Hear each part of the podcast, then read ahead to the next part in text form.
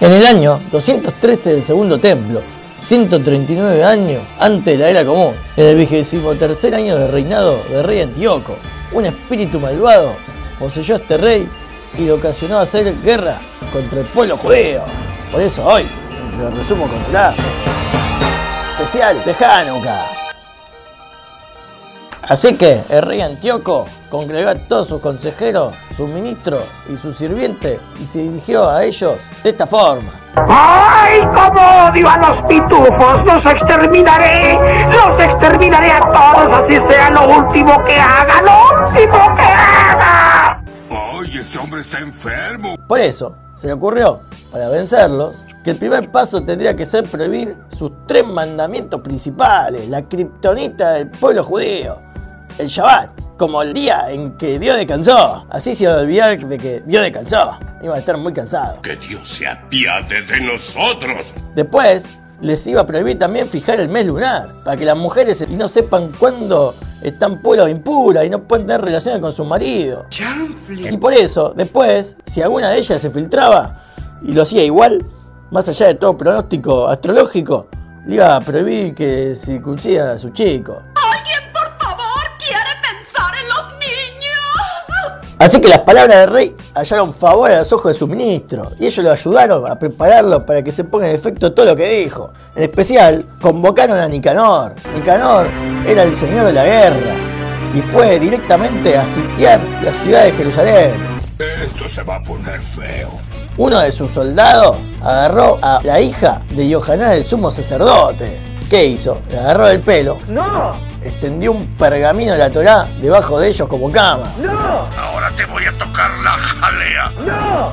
¡No! Eso es acoso sexual. Si lo hace, gritaré tan fuerte que todo el país me oirá. ¿Que los de la Casa Blanca vendrían a ayudarte? No lo creo. Aquí finaliza el horario de protección al menor. A dormir todo el mundo. Apaguemos la tableta, apaguemos los celu y ¿qué hacemos? ¿Vistas de arriba? No, ¿qué hay? Curiosa. Ay, siempre me cachas, Carlitos. ¡Bestia! ¡Bestia! ¡Bestia! El salvaje Nicanor, además, dio rienda suelta a su venganza en contra de los judíos, erigiendo un altar elevado en el templo. Y aparte, no podía ser más malo, pero tan malo, tan malo, que sacrificó un cerdo sobre él. No, esto ya es demasiado. Y encima salpicó su sangre en el santuario. ¡Maldito monstruo! De imaginarte el sumo sacerdote, cuando vio todo esto, Está re caliente, imagínate. se puso el vestido de la venganza y resolvió matar a este hombre tan malvado. Pero se contuvo. La venganza nunca es buena. Mata el alma y la envenena. ¿Qué hizo? Escondió una corta espada bajo sus túnicas. Llegó al portal de los cuarteles de Nicanor. Y cuando llegó le gritó a los centinelas. Yo soy Yohanan, el hijo de Matitiao. Vengo a hablar con ustedes y con su señor. Les traigo paz. Ante la aparición de Yohanan, Nicanor dijo, Siempre dudé de la existencia de Dios. Ahora sé que existe. Soy yo. pero Yohanan le contestó muy tranquilo. Le dijo, yo mismo vengo porque estoy listo para obedecerlos en todo lo que me digas. No voy a desviarme de ninguno de los decretos, ni a izquierda ni a derecha. Obviamente le estaba hablando de Dios, pero el otro no se da cuenta. ¿Por qué no sacás a todos los que están escuchando esta conversación y nos quedamos solo vos y yo y ahí me pedí lo que sea? Mmm, mira con la cara que te mira Conan. Lo que no se había dado cuenta, Es una trampa. en el momento que estaban solos, Bien hecho. la fuerza te acompaña, Nicanor. Cuando salió de la habitación de Nicanor, ¡Queremos sangre!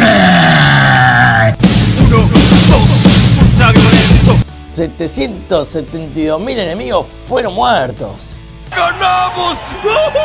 Increíble. Entonces Re Antioco despachó a su segundo en mando, Begeris. Begeris, a diferencia de Nicanor, no andaba con vueltas.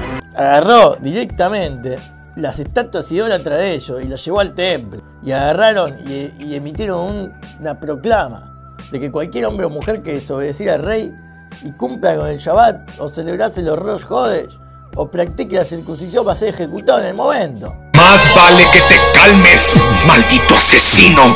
Menos no intenté violar a nadie.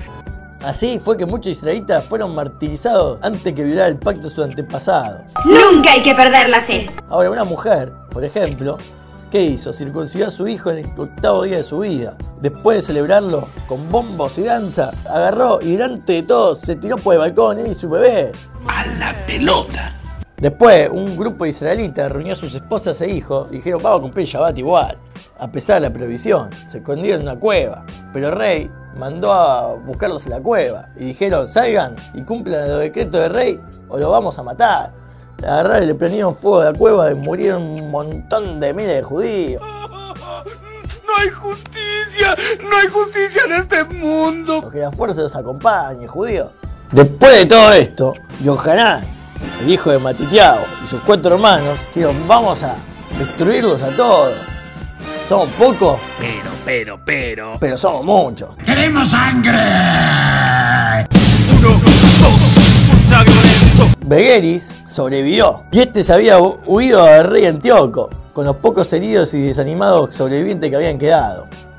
Y el rey escuchó su consejo. Dijo, llamad todos los pueblos que están en tu mando y que todos manden ejército, que todos manden sus elefantes, que todos manden sus soldados. Y juntó entonces a 10 millones de soldados contra Johanan y sus cuatro hermanos. Oh, ¿y ahora quién podrá ayudarnos? Y ahí empieza la tercera y última guerra ultraviolenta de la historia. Fue tan ultraviolenta que Dios congregó a los 70 espíritus supremos de la nación, los esclavizó a su voluntad, atravesó sus orejas con, con punzones, como una esclavitud perpetua. Le dijo, ustedes no van a hacerle nada a mi pueblo. Y a donde quieren que los griegos dispararan sus flechas, estos ángeles, en obediencia a la voluntad de Dios, revirtieron su movimiento y hacían que las flechas atraviesen los corazones de los griegos mismos. De pelos, viejo. Dios no se anda con cuentos. ¡Ganamos! Cuando el rey Antíoco escuchó la muerte de Beris y los otros comandantes y de todos los millones de soldados que habían ahí y se murieron todos, huyó. Y a donde sea que iba, le gritaban desertor y cobarde.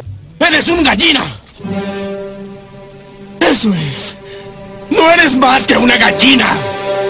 Después de todo esto, y ganar la guerra, y entrar de vuelta al templo, limpiarlo, reconstruir los portales, al final encontraron una vasija chiquita de aceite que no fue adulterada. ¡Es un milagro! y usaron para prender la menorá. Y por eso, hoy en Hanukkah prendemos la vela. Por si no te lo veo claro, la guerra a nadie le importa. Lo importante es que hay una vasija de aceite. ¡Aleluya! Con el kashur más kashur que hay, con el del Kohen Gadol. Amén, hermano. Y por eso nos dedicamos a prender velitas. No nos queremos ensuciar la mano con sangre. Nos tenemos que ensuciar las manos con aceite. ¡Oh, sí, sí! En verdad, tendríamos que prender la vela un solo día, la del 25, con un arbolito y regalito. No, eso no, eso sí que no, ¿eh? Con una menorá y regalito. Pero prendemos 8 días porque es lo que duró el milagro. Duró 8 días. Bueno, podía haber durado toda la vida. Pero bueno, 8 días está bien. Si te gustó, pégale un buen me gusta, una buena compartida y una buena suscribida. Así es. Espero que os haya iluminado. Gracias, vuelvan pronto. Hasta la próxima se despide He-Man deseándoles buena suerte y buena salud. ¡Chau, chau, chau, chau! ¡Chau!